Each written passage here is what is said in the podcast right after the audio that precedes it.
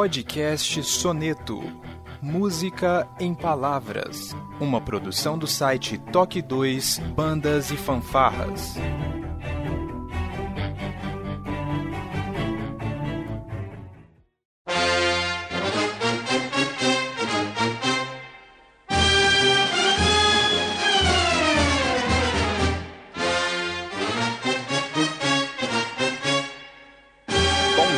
Boa tarde, boa noite, sejam bem-vindos a mais um Toque 2 podcast Bandas e Fanfarras.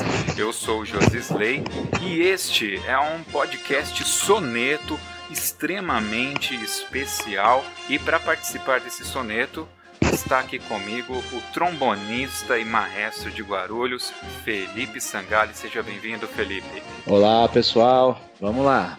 Gravação super especial com um convidado mais que especial também. Olha, Felipe, eu tô aqui com um currículo que é, é muito extenso. São, ah. são, muitos cursos, nomeações. Então eu, eu, vou apresentar esse convidado, acho que da forma mais direta e que todo músico de banda e fanfarra no Brasil se não conhece, tá errado. Tem um desvio moral aí se não conhecer. Eu gostaria... Fora o currículo, a vivência, a né? Vivência, Também. Com certeza. Então eu tenho aqui a honra, a honra de apresentar o fundador da CNBF, da Confederação Nacional de Bandas e Fanfarras do Brasil, o maestro Ronaldo Falheiros. Seja muito bem-vindo, maestro. Seja muito bem-vindo. Olá, pessoal. Eu agradeço muito e para mim a, honra é minha.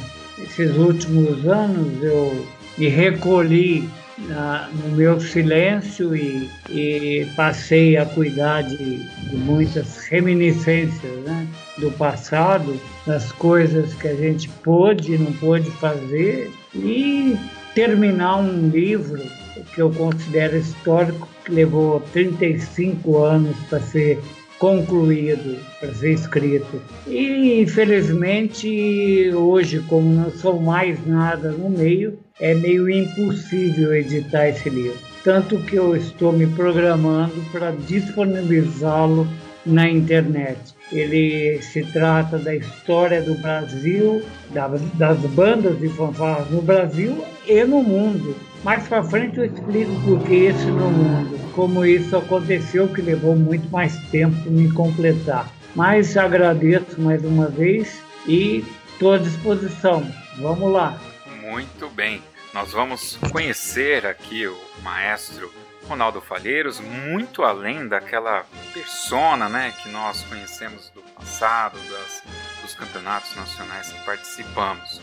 E para aquela geração mais jovem, vai ter oportunidade de escutar um pouco da vida desse homem que para mim é uma lenda sim, uma lenda viva do meio das bandas e fanfarras do Brasil. Então, vamos voltar logo depois da nossa vírgula sonora.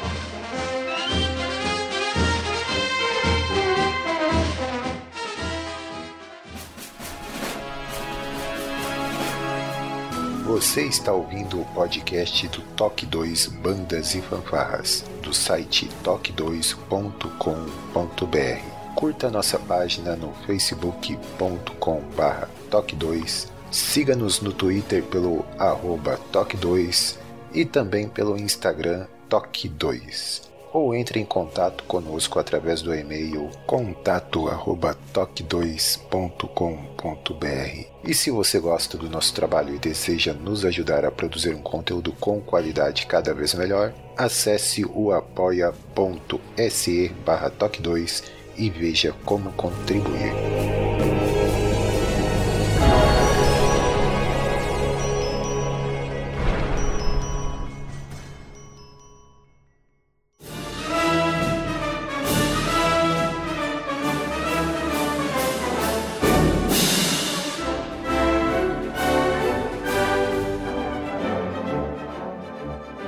Mestre Faleiros, normalmente eu começo o podcast Soneto relembrando de algum momento assim exemplar, primeira vez que eu tive o prazer de conhecer a pessoa dentro de alguma situação assim.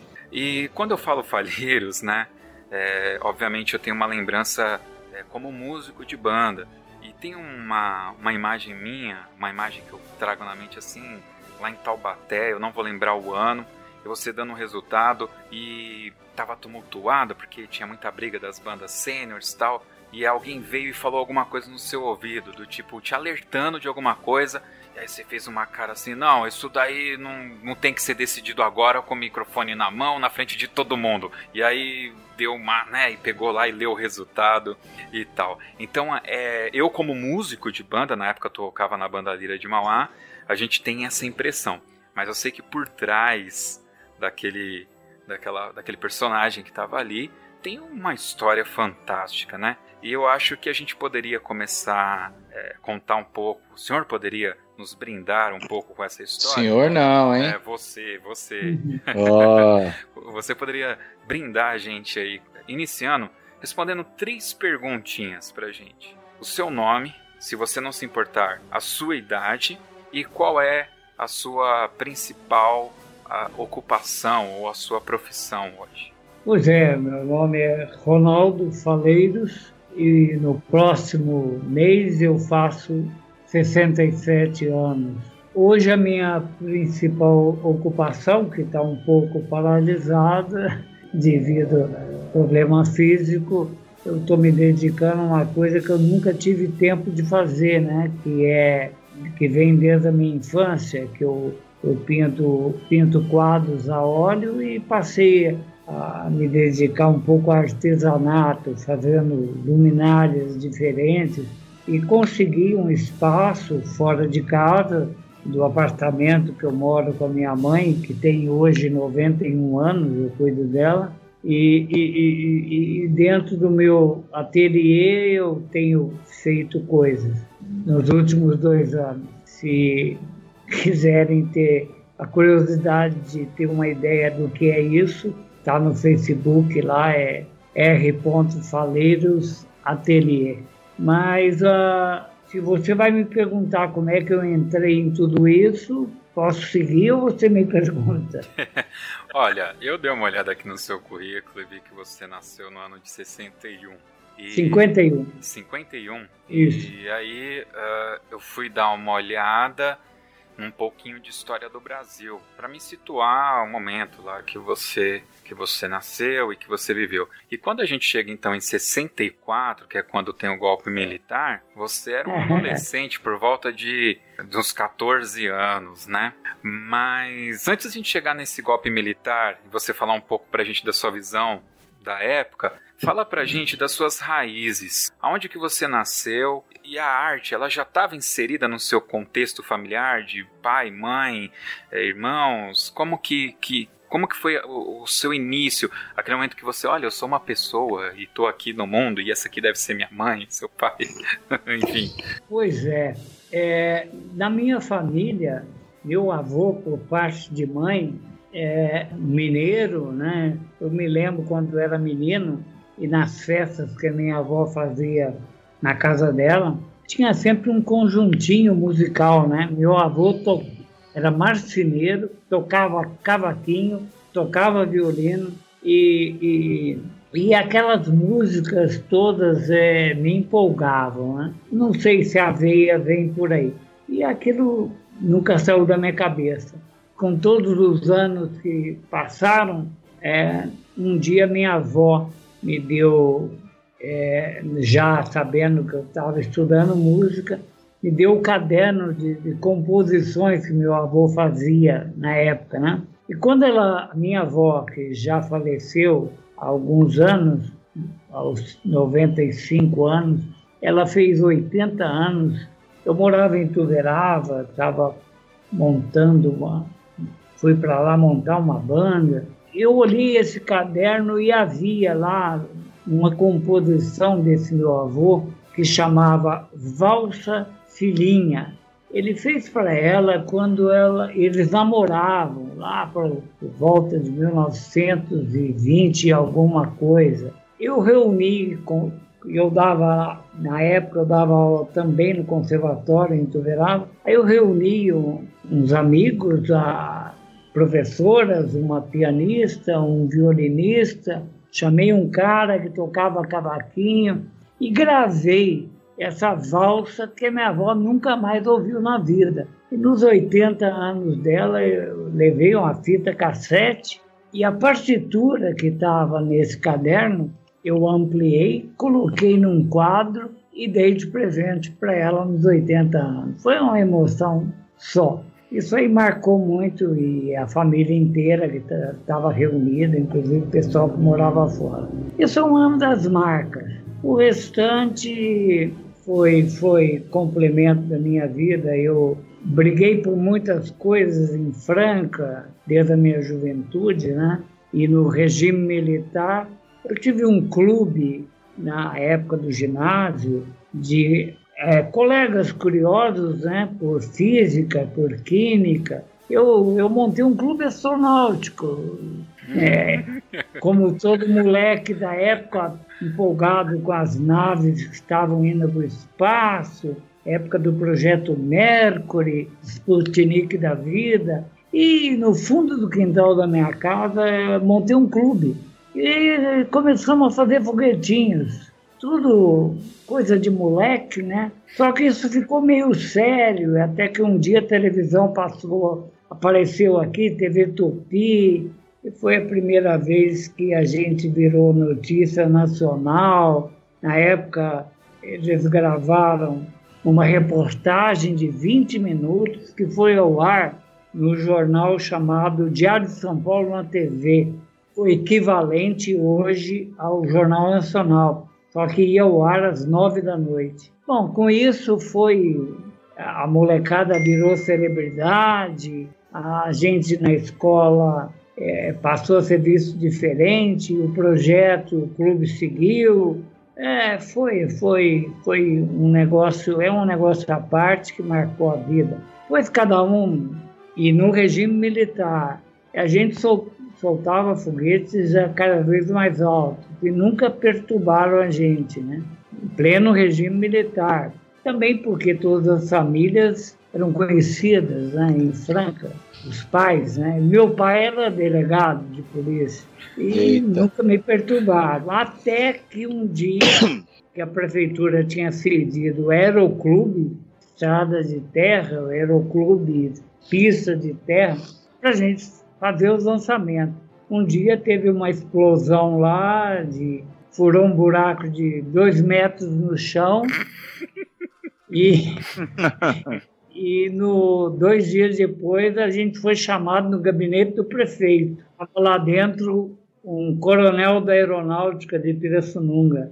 Naquela época não era academia ainda. Bom, resumindo, o prefeito pôs a molecada para dentro e e, explicou que é, ele apoiava o, o, clube, já tinha, inclusive, oficializado o clube, tinha se tornado de utilidade pública por, por ter sido a primeira matéria na TV na, em nível nacional por ter divulgado Franca. E aí explicou que a gente tinha que, qualquer lançamento acima de mil metros tinha que a gente tinha que se reportar à, à base aérea de Pirassununga com antecedência, etc, etc. A partir disso, no clube se desfez, a gente já estava com quase 17 anos, e o pessoal se dispersou, cada um foi para o seu rumo, um foi para ser engenheiro da Marinha, um deles conseguiu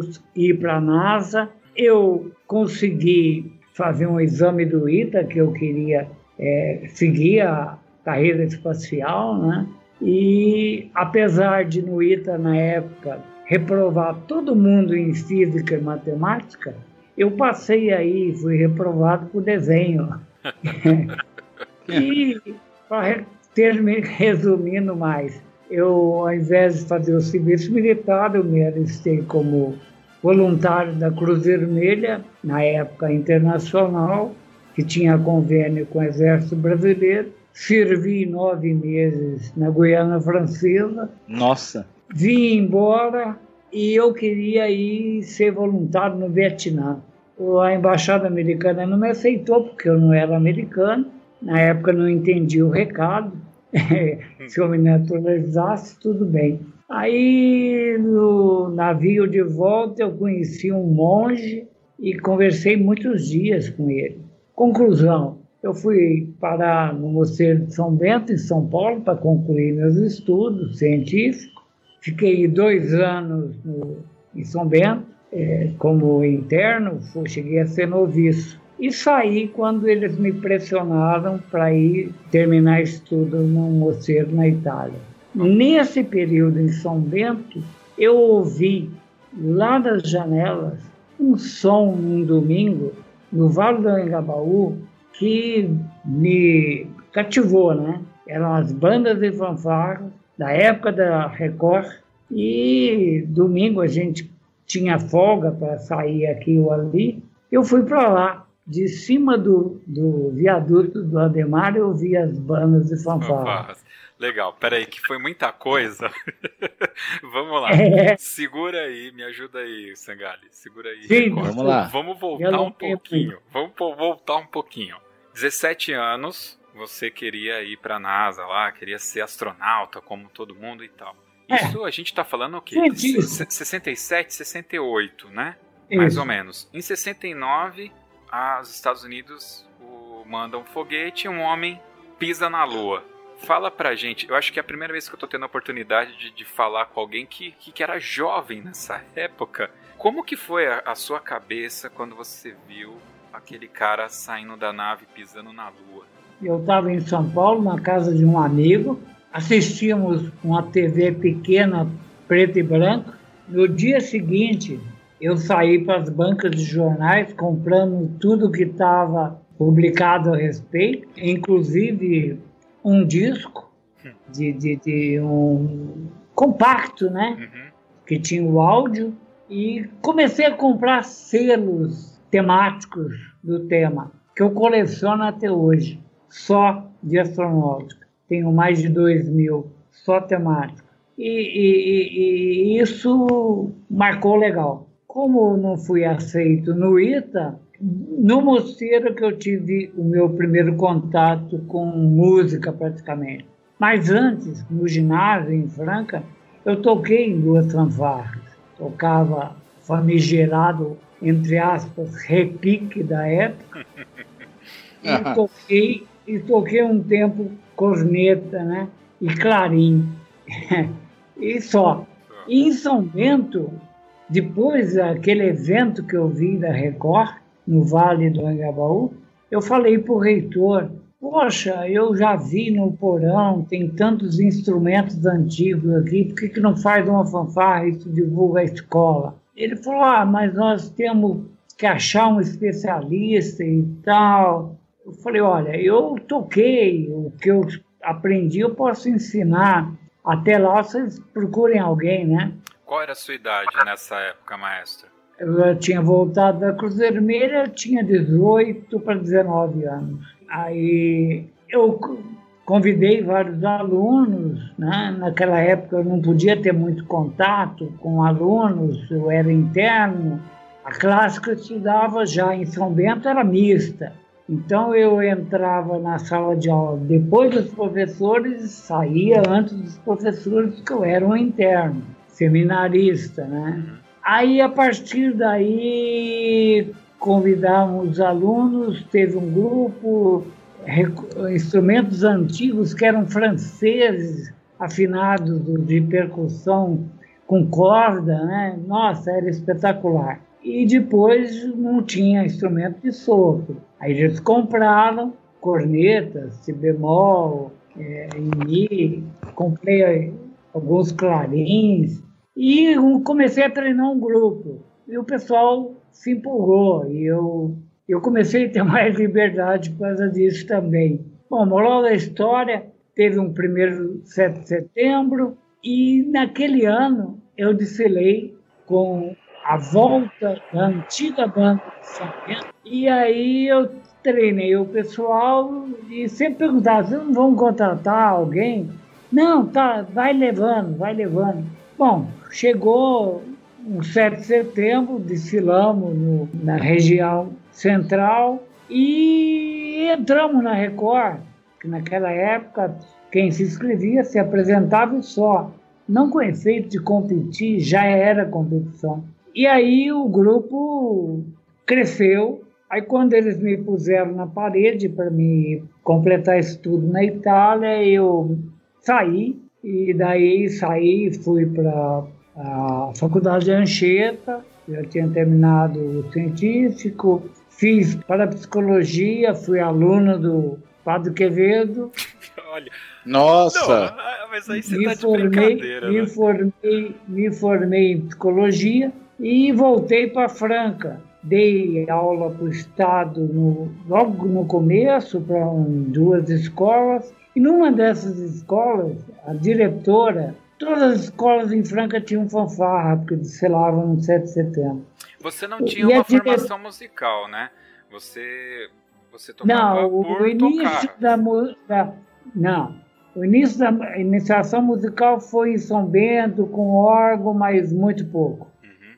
Aí, essa diretora era fanática por fanfarra, e eu comentei com ela, né? Olha, eu toquei, eu fiz isso em São Paulo. Ela falou, nossa, faz aqui pra gente. Eu falei, mas não tem mais ninguém em Franca, porque seja especialista. Ela falou, ah, que eu saiba não, os que tem, então, cada um tem sua escola. E aí recrutei meio mundo, foi minha primeira fanfarra em Franca, foi um sucesso. E a razão desse sucesso é o seguinte: naquela época em Franca, como da época que eu toquei, não existia pele de nylon. Era tudo pele de couro, de carneiro. Isso era mais ou menos o quê? 1975 já? Não, não, 72. Uhum. Eu fiquei dois anos e pouca coisa no mosteiro. Uhum. Aí, essa fanfarra, eu falei para o diretor, porque já em São Bento eu tinha comprado pelas de nylon depois, para as caixas de percussão. Os tambores continuaram da afinação de corda, que eram os franceses. Aí eu, e pele, né, animal. Aí, quando eu trouxe pele de nário para Franca e esteiras de 25, 50 fios, nossa, revolucionou tudo. E reuniu um grupo grande, eram mais de 100. Ô maestro, Foi... é, na época não era usual, então, esse, esse tipo de instrumental? Não, no interior era raro. Eu queria que o senhor contasse um pouco das fanfarras de Franca, do interior, é, como que era naquela época, a gente tem curiosidade de saber é, que tipo de instrumento que eles usavam, né? O senhor falou, você, desculpa, você falou das cornetas e tal, e, e como que era para formar, assim, que tipo de instrumento que tinha, como que era essa questão, e do, da, das cadências, dos toques, como que era escolhido, Sim. como que era? Exatamente. É, a base antiga vocês devem ter conhecido, a base antiga das bandas no Brasil, isso faz parte do estudo do nosso livro, é a formação francesa, essencialmente a francesa, no passado, certo. tanto nas bandas militares quanto aquelas que influenciaram a, as escolares. Aí você, você pega pela própria formação antiga, né?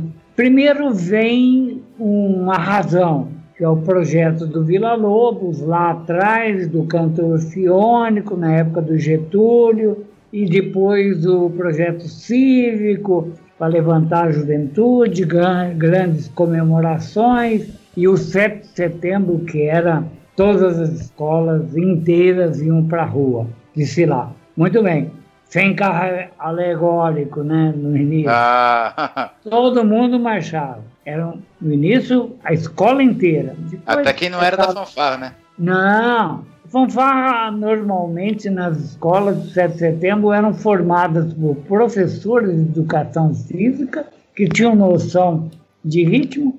O governo doava instrumentos de percussão e muito poucos de sopro e aquilo era usado para 7 de setembro e acabou. Acabou 7 de setembro, voltavam três meses antes para ensaiar e ensaiar alunos, etc.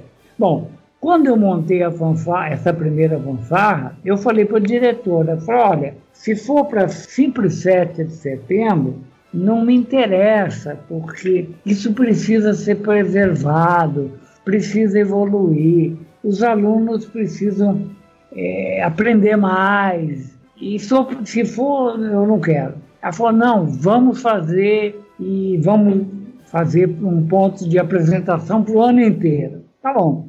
E aí foi. E foi legal. E aí a, a coisa sobressaiu, as outras fanfarras das outras escolas iam lá ver ensaios para entender que raio de ritmo era aquele, diferente, que aí que eles descobriram a pele de nylon, esteira de fio, e que eu não usava só é, é, como antigamente, é, corneta si bemol, corneta em fá e tubinhas que não serviam para nada. E aí o, o, eu usava clarins, porque eu comecei a pesquisar o estilo francês. E, e, apesar de não existir internet nem nada, eu ouvia discos, ritmos, etc. E foi assim, até então, leigo, autodidata, e fui me aperfeiçoando. Até que um dia a, a diretora, por estar grávida, tirou licença a vice-diretora que assumiu detestava fanfarra. Hum. Ela começou a punir alunos que pertenciam à fanfarra, que achavam que eles tinham regalias, que a gente começou a viajar muito, e convites de apresentação na região. Algumas viagens até de trem que existia na época, aqui da antiga Mogiana. E aí, como eu me recusei a expulsar alunos que ela achavam que eram indisciplinados na escola, eu saí. Imediatamente fui convidado pelo Colégio Industrial, Júlio Cardoso, de Franca, o diretor, para recompor a fanfarra dele. É, isso três meses antes do 7 de setembro. Perguntei de novo, é para seguir ou tá? Foi, tudo certo e mudei tudo: ritmo, cadência, estilo, marcha, nada que lembrasse anterior. E estreamos no 7 de setembro.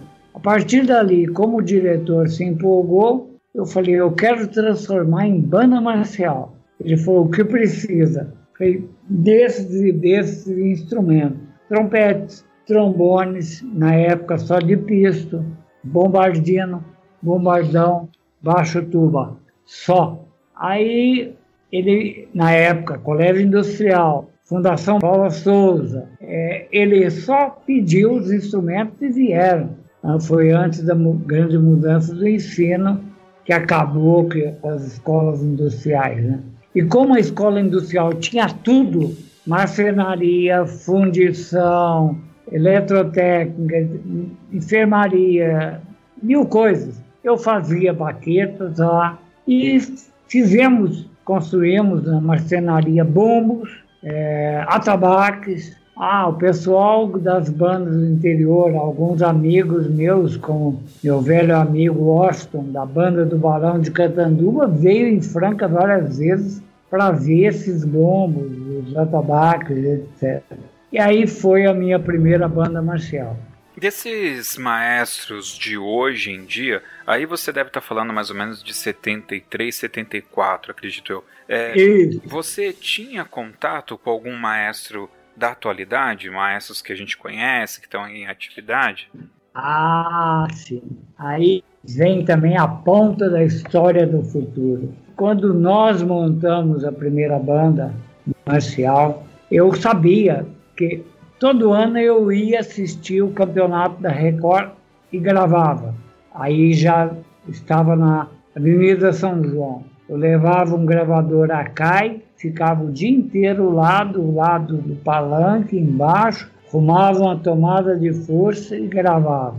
Aí, nessa época, eu conheci o Durval de Souza, fiz amizade com ele e e conheci alguns dos antigos, né, que tem, é, é, que passaram a ter ligação comigo, muito antes que isso, como maestro de volta redonda, né, da, que foi um dos grandes campeões da Record, maestro Nicolau. Maestro Nicolau foi o cara que revolucionou o estilo de música na Record. O dia que ele chegou, isso foi, no meu livro eu tenho a data exata, mas eu, eu acho que é 73. Naquela época, todo mundo, Bilac, Arquidiocesano, Itacoaxetuba, todo mundo tocava clássicos militares, né? É, Jaime Cortesão, etc.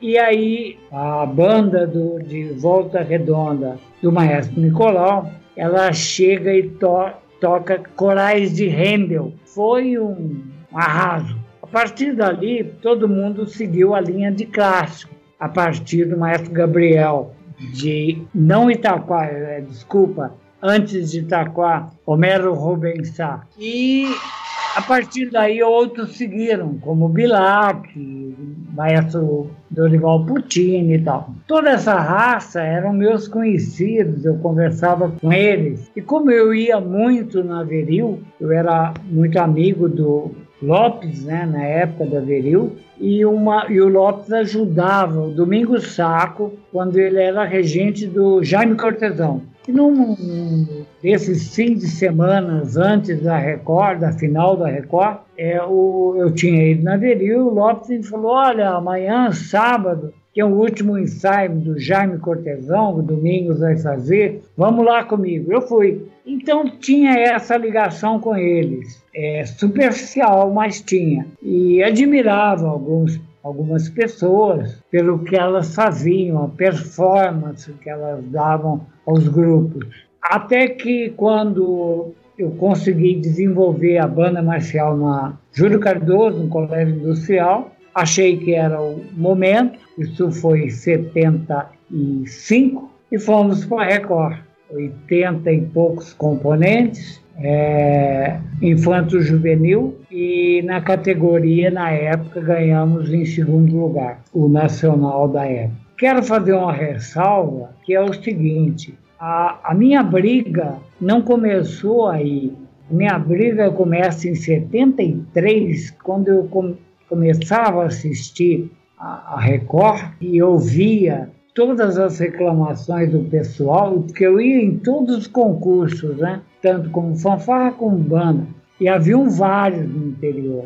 Catanduva, São José do Rio Preto, e havia um circuito que a gente chamava antes da Record, que começava por Mariporã, Atibaia, Itatiba, depois Record. Esses concursos eram considerados uma pré-Record, e eu ia em todos. Quando eu fui com a banda marcial, primeira vez, né, em 75, com a banda marcial, já em Atibaia, eu tive um, um, um, sucesso em cima do Jaime Cortesão, não, em cima da, do Homero Rubensá. E o Gabriel, na época, ah, foi um desastre no momento, só isso. Eu nunca perdoei ele por isso. Mas aí o na Record mudava tudo. A, a, a, idade mudava, não concorremos com ele na Record. Eu fui para Infanto, não lembro quem ficou em primeiro. Isso, isso marcou muito e, deu muito incentivo em Franca.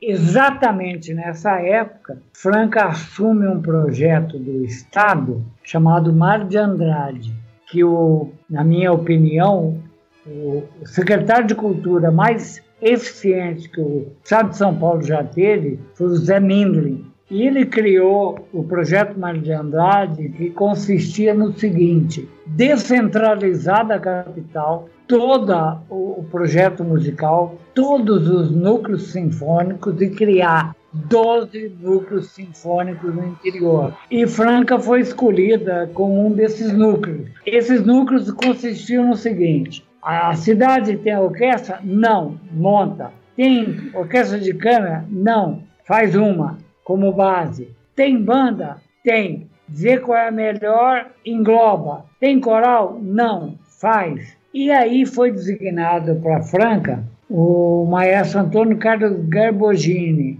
E esse cara, quando levantou o que tinha na cidade, primeira coisa foi encampar a nossa banda. E eu fui participar, na época, com a esposa, do coral dele. E ele criou um, um núcleo de música aqui e com aulas. Logo de cara, ele viu o que eu fazia e falou: Mas como? Autodidata não. Você vai para São Paulo agora, todo fim de semana. Eu dou aula no Instituto Musical de São Paulo e você vai fazer regência. É o que você quer? É. E ia. O Instituto Musical de São Paulo, na época, era de particular de propriedade do Bernardo Federovski, o maestro. E a esposa dele era de Franca, uma pianista.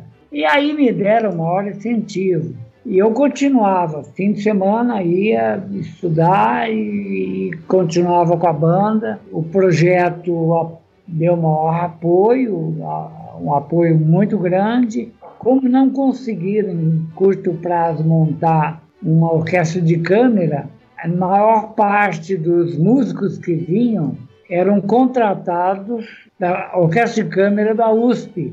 Eu fiquei amigo de todos eles, eh, terminava os ensaios de fim de semana, iam para minha casa, a gente, o maestro era um excelente cozinheiro, fazia feijoada, fazia isso e aquilo. E aí ele veio dar aula em Ribeirão Preto, na Moro Lacerda, dentro do mesmo curso de regência. E ele falou: quer encurtar, você continua fim de semana em São Paulo e vem complementar em Ribeirão. Em vez de quatro anos, você termina em dois e meio. Ah, emplaquei e viajava direto. E foi por aí que eu consegui me formar na época. E nesse período todo, é, continuei com a banda, gravamos em, em 76 um LP no Estúdio Eldorado, foi a única banda não profissional a gravar no Estúdio Eldorado, que era o melhor da época, né? Era lá na Major Quedinha, era do Grupo do Estadão. Só orquestra sinfônica e, e artistas de renome gravavam lá. Mas também não foi por acaso, não. Na época, o diretor do estúdio do lado era de Franca e o presidente da banda já era um, grupo de pais, de alunos que tinham se formado para sustentar a banda. É, é, o presidente da banda era da maçonaria e conseguimos um apoio fantástico. Alugamos dois ônibus e gravamos um LP dentro da Eldorado em 12 horas. No meio dessa gravação, tinha uma música, é, metade delas são arranjos meus, outras metades de uma ou duas professoras do conservatório que eu dava aula em Franca. E no meio da gravação tinha uma música muito encrencada, que era um arranjo do Êxodo, e que tinha um solo. Muitas dessas 12 músicas que foram gravadas nesse LP, no Bolachão, foram gravadas quase de primeira, outras duas, três vezes. Essa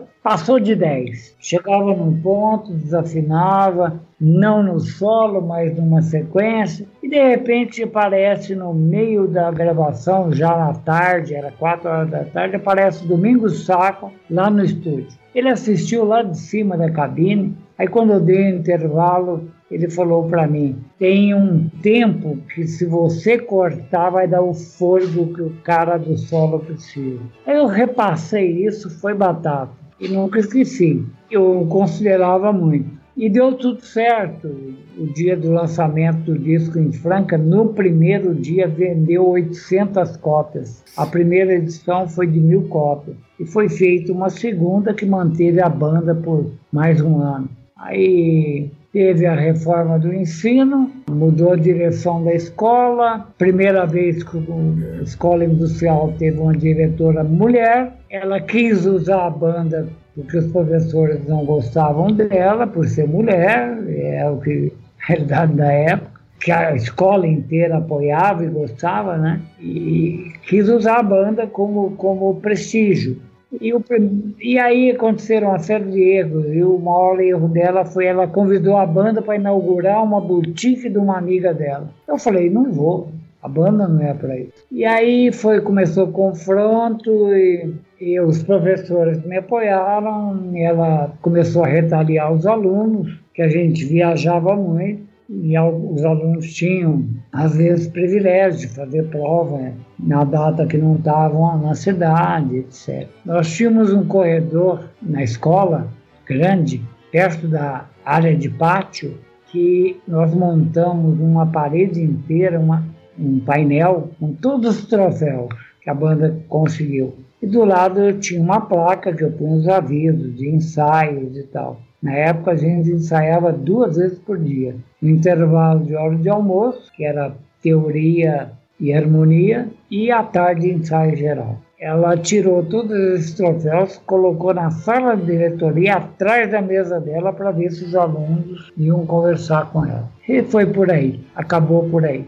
Na sequência, eu fui convidado para montar a banda em Ribeirão Preto, no Barão de Mauá, encheu o Barão de Mauá, e aí fui para Ribeirão Preto. E saí decepcionado de Franca, e a partir daí nunca mais voltei, a não ser há dois anos atrás que eu me aposentei. Voltava para ver família, né? Mãe sempre. É. E aí deixei algumas sementes aqui e um dos meus ex-alunos era o gordo da fanfarra do Otávio Martins, fez, fez uma bela fanfarra quando eu já estava no estado de conseguir campeão estadual e é, Foi bem legal. É, como essa, essa, essa essa parte aqui. Vamos, eu acho que aqui a gente vai começar a caminhar já para a sua ascensão musical e tal. Deixa eu te perguntar uma coisa. Até onde você me contou aí, sua paixão, você foi para Guiana Francesa lutar lá, quis ir para o Vietnã, não deixaram, queria ir para a Lua, mas para voar acima de mil metros tinha que ter autorização. Tanto, né? Eu queria ir pro Ita. É, pro Ita tava bom. Mas indo pro Ita ele ia em todos esses lugares ele aí. Iria, com certeza. Teve aula com o Padre Quevedo, acabou é. que te expurgaram, né, pra, pra fora de, de Franca. Uh, agora, eu, deixa eu voltar um pouquinho, mas assim, no homem, né, Ronaldo Faleiros. Você formou uma família. É, foi? Onde, onde, onde que você arrumou tempo pra, pra formar uma família? Porque até agora. Eu tô te perguntando isso porque, veja bem, tá aí o Felipe, que, que, que rege banda, dá aula em dois, duas cidades diferentes e tá sempre dentro de carro pra lá e pra cá, e é final de semana, vida de músico, faz casamento, faz isso, faz aquilo. E eu não vivo de música, mas os finais de semana pratico a música com muito amor, com muito apreço, gosto muito. Né? E a gente sabe como isso demanda um tempo, demanda é, é, um apreço, né? É muito do coração isso tudo, né? E eu já perdi várias namoradas em função da banda, né? essa é a grande Quem verdade. nunca, né? Quem nunca, né? Ou a banda ou eu. Eu cansei de escutar é, essa frase. Essa é clássica. Essa é clássica, ou a banda ou eu. É tudo banda, banda, banda. E aí, da onde que você surgiu? Onde você arrumou alguém que falou, beleza, eu aceito a banda, vai, vamos junto? Você vai entender, você já deu a resposta antes. Ah, eu tive. eu tive quatro casamentos. um, não foi com a Gretchen um deles, não, né? não. Ah, eu só tive filhos com o primeiro casamento e, e, e tenho seis netos, é, duas, dois netos e quatro netas. A neta mais velha está na Itália, com 20 anos, estudando, se preparando para estudar artes cênicas. Né? O meu filho mais velho, que tem mais de 40 anos, é o Eric, ele se formou em música na USP, puxou a veia, é, em violão clássico, né? Ele tocou em fanfarras aqui, na época do, do Gordo, em Franca, que foi meu ex-aluno. Aí uma vez eu, eu vi que ele estava se preparando para o vestibular de música, eu dei de presente para ele um cornet, né? Francês. Ele tocava instrumentos todos. E aí depois passou no vestibular, foi para a USP e se formou em violão clássico. Eu falei, violão clássico, cara? Ele falou, ele falou, banda não quero saber. Bom, moral da história, ele se formou, ajudei ele a montar a escola de música em Franca, que já tem oito anos, virou conservatório, ajudei ele a montar um projeto para a Secretaria de Educação e hoje é a única escola de música depois de Ribeirão Preto, até na toda a região, que tem o curso, curso profissionalizante de música. está com cerca de 200 alunos, são 22 professores, muitos de, de várias áreas, de piano, sax, percussão, trompete, é, violino, cello, etc. Está é, tá com quase 200 alunos, está mudando agora com a sede própria, no centro da cidade, fica do lado da catedral, há um quarteirão de onde eu moro, eu moro aqui bem na Praça Central, num, num prédio, e no começo ajudei, mas nunca quis dar aula lá, me esquece, não volto mais. Fiz algumas palestras e tal para o pessoal do curso profissionalizante, já formou a primeira turma e é por aí. Meu legado ficou nisso. O restante, imagina, né?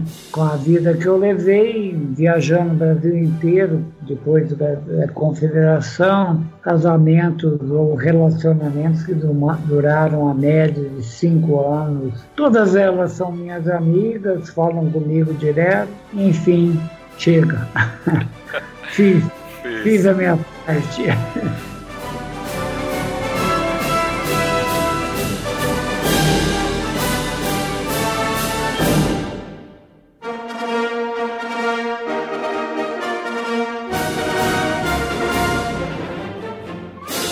Felipe, você quer complementar alguma coisa? Que eu acho que essa primeira pegada aqui é isso. Se quiser falar alguma coisa, senão a gente eu dou oportunidade pro maestro e a gente meio que fecha hoje. É, não, pra mim eu tô, tô satisfeito com o que eu ouvi e, e aquela parte do, dos instrumentos, da formação da sua fase que eu tinha curiosidade de saber. Acho que o maestro é, explanou bem, explicou bem e deu pra gente perceber o quão rica é a história dele, né? É, eu acho que a gente poderia gravar para sempre aqui para repassar todo, todo o conteúdo que o maestro tem pelo tamanho que vai ficar, acho que vocês vão ter que editar muito, porque não sei se vai ter gente com saco para ouvir tudo isso. que isso. Tem sim, tem sim. Bom, é, mas você quer comentar, é, complementar algum pedacinho, mas não pode entrar no, no outro tema lá para a gente não queimar a pauta. Eu gostaria de complementar uma coisa que vi numa pauta que você sugeriu. Uhum. É, o estilo do ensino da época, né? A realidade vocês já podem imaginar pelo tipo de instrumentos que eram disponíveis, limitados e acabou. Eu acrescento duas coisas. Quem dava as cartas de formato das bandas de fanfarras começavam a crescer na época era a Veril, sempre foi a Veril. E eu me surgi muito contra a Record quando eu comecei a participar, e, e, porque eles não permitiam que nós dessemos palpite em regulamento, mas de forma nenhuma, era de cima para baixo. E constantemente a Veril lançava, e a Record lançava categorias novas. Foi assim que surgiu a famigerada fanfarra com pisto. Lançaram um famigerado instrumento chamado trombonito, que eu usei na banda, aquela coisa não não tinha afinação, era um terror, era limitado. E a segunda coisa que eu quero acrescentar é o seguinte: eu estudei né, a minha formação no Instituto Musical com o Federovis, que era é, o método alemão, Kohreuter. E Kohreuter tem a linha inicial, é, não sei se é aplicado hoje mais no Brasil, que hoje há métodos mais rápidos e modernos, mas na época era, primeiro, você é audição, a prática rítmica e audição. Segundo, audição por nota a nota, mentalização, piano, nota por nota, depois acordes.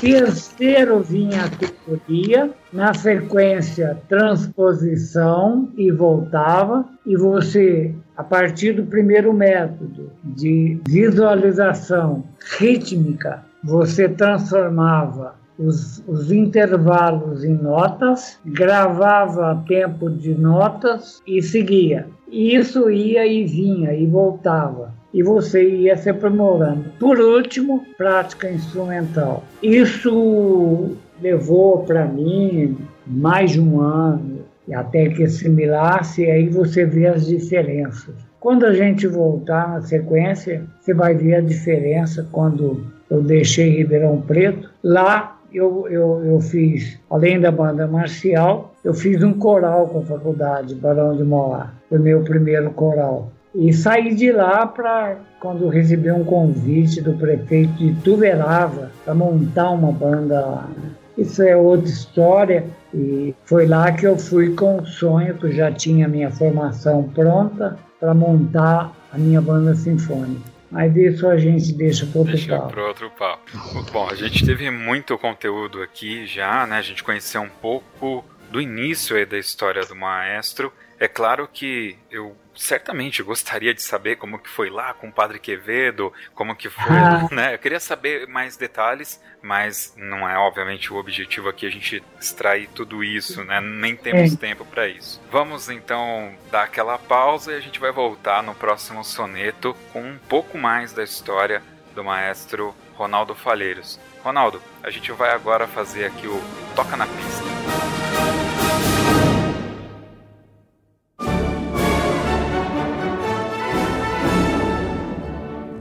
Toca na Pista é o seguinte: o nosso convidado escolhe uma música para a gente tocar no final, né? Então, os nossos ouvintes ou escutam um pouco da sua história e depois podem terminar aqui escutando uma música, mas obviamente não pode ser qualquer música, né? Sim. Você escolhe a música e conta pra gente o porquê que você está escolhendo essa música.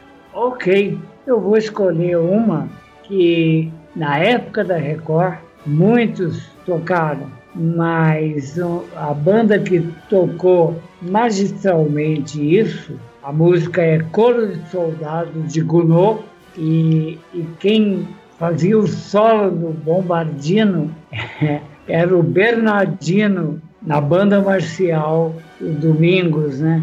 Era o Jardim de São Paulo? Antes do Jardim São Paulo, né? Não, antes do Jardim São Paulo, muito antes. É o Bernardino do... Lúcio, né? Que você está falando, que é casado com. Bernardino, marido da Cristina. Olha só. O Bernardino fazia o solo do Coro de Soldados do Gounod no Bombardino. Era a banda do Jaime Cortesão. Eu, eu assisti e gravei isso nas minhas fitas do Akai guardadas com carinho. Eu estou recuperando um Akai antigo agora, que eu preciso, apesar de estar bem condicionado, eu preciso passar urgente para ceder depois, antes que eu perca. Mas é isso, a, minha preferência então seria Cor de Soldados de Gounod. Naturalmente vai ser difícil achar em bandas, mas vai achar no orquestra no YouTube.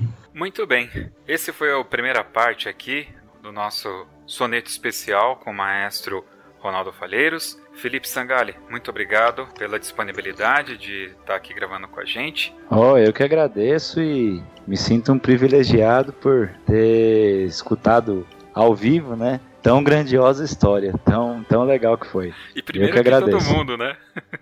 é, primeiro que todo mundo, em primeira mão. É verdade. Maestro, Ronaldo Faleiros, muito obrigado pela sua disponibilidade. Eu sei que o horário é bem ingrato, mas muito obrigado. Ah, eu durmo muito tarde e pouco. é isso, pessoal. Esse foi o soneto com o maestro Ronaldo Falheiros. Nós voltamos já no próximo com um pouco mais né, dessa história fantástica do nosso maestro, do fundador da CNBF, da Confederação Nacional de Bandas e Fanfarras. Até o próximo Toque 2, Bandas e Fanfarras.